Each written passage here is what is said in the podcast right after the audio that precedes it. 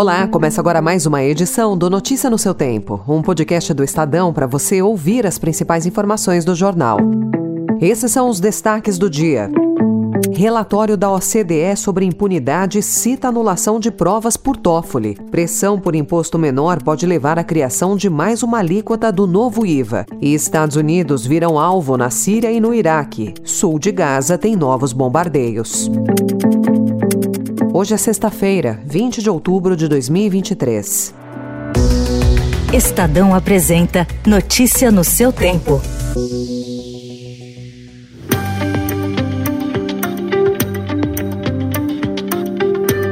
A capacidade do Brasil de julgar casos de corrupção internacional preocupa a Organização para a Cooperação e Desenvolvimento Econômico. Relatório da OCDE, dedicado a casos de suborno internacional, aponta como exemplo a decisão do ministro do STF, Dias Toffoli, de anular provas do acordo de leniência da Odebrecht. O documento reconhece os esforços do Brasil para implementar a Convenção contra o Suborno Transnacional, mas aponta que as autoridades brasileiras investigaram apenas 28 das 60 alegações de suborno no exterior identificadas até o momento. O relatório lembra ainda que, desde 2014, nenhum indivíduo recebeu condenação definitiva no país e oito das nove pessoas acusadas foram absolvidas por causa de prescrição de prazo.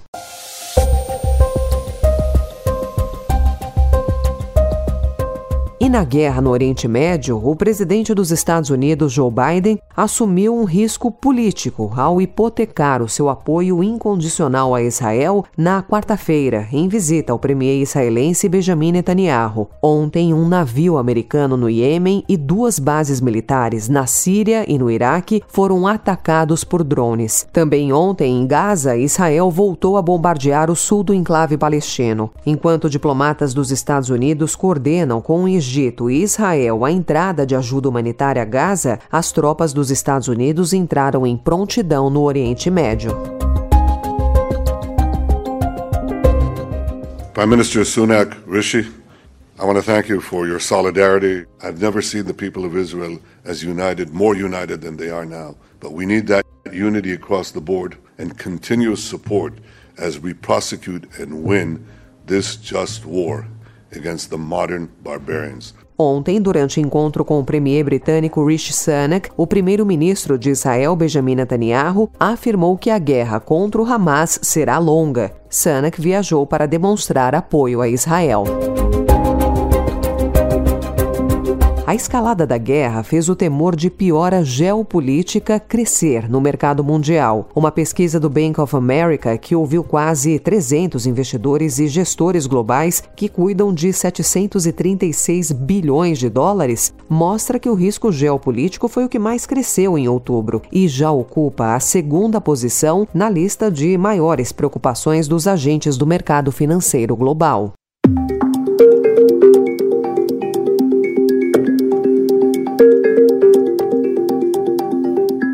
Na economia brasileira, o relator da reforma tributária no Senado, Eduardo Braga, avalia criar uma quarta alíquota para acomodar as pressões de setores que querem ser beneficiados por uma tributação menor do imposto sobre o valor agregado e não foram atendidos pela Câmara. O texto aprovado pelos deputados previu três alíquotas: a alíquota cheia, chamada de referência, uma alíquota equivalente a 40% da cheia, que é chamada de reduzida, e a outra zerada, para produtos da cesta básica nacional e medicamentos de combate ao câncer, por exemplo. Uma das possibilidades é fixar o valor desta quarta alíquota numa faixa de 70% do valor da cheia, ou seja, com um desconto de 30%. Pessoas envolvidas na elaboração da proposta, ouvidas pelo Estadão, avaliam que fazer alguma exceção adicional poderá ser inevitável para garantir a aprovação do projeto.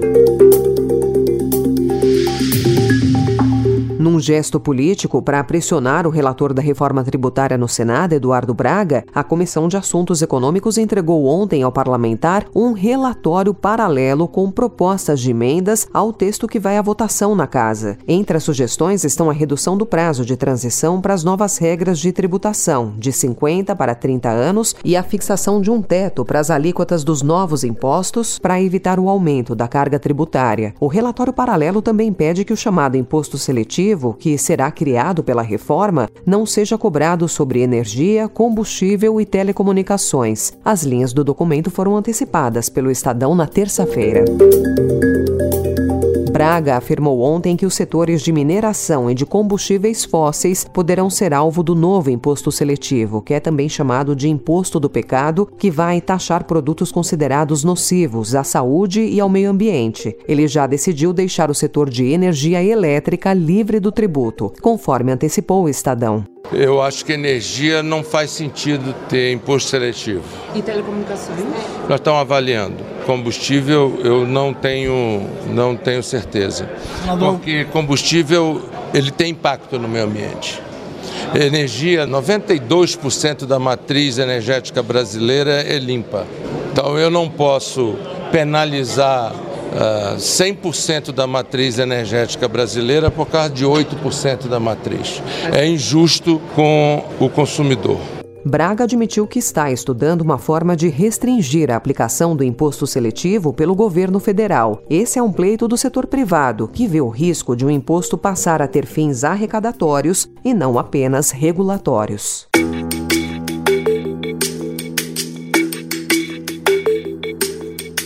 E ontem, no Rio de Janeiro, oito metralhadoras furtadas do arsenal de guerra do Exército em Barueri, na Grande São Paulo, foram recuperadas pela Polícia Civil Fluminense. Outras 13 armas seguem desaparecidas. As oito metralhadoras foram levadas de São Paulo ao Rio de Janeiro para serem negociadas com o Comando Vermelho. A polícia diz ter identificado os traficantes que compraram as armas, mas eles não foram localizados. Dezenas de militares são investigados por falhas administrativas. Suspeita-se da participação de um cabo e quatro civis no furto. Foi instaurado um inquérito policial que corre sob sigilo. O diretor do Arsenal de Guerra de Barueri, o tenente-coronel Rivelino Barata de Souza será exonerado. Notícia no seu tempo.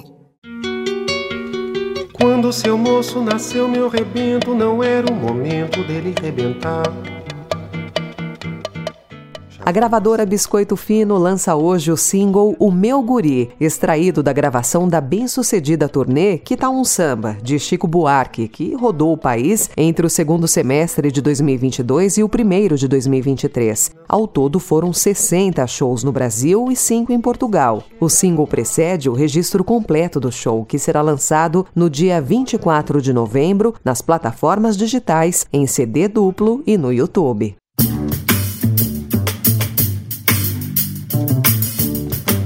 Essa foi mais uma edição do Notícia no seu Tempo, com a apresentação e roteiro de Alessandra Romano, produção e finalização de Mônica Herculano. O editor de núcleo de áudio é Manuel Bonfim. Você encontra essas e outras informações em estadão.com.br. Obrigada pela sua escuta até aqui e um excelente fim de semana. Você ouviu Notícia no seu Tempo.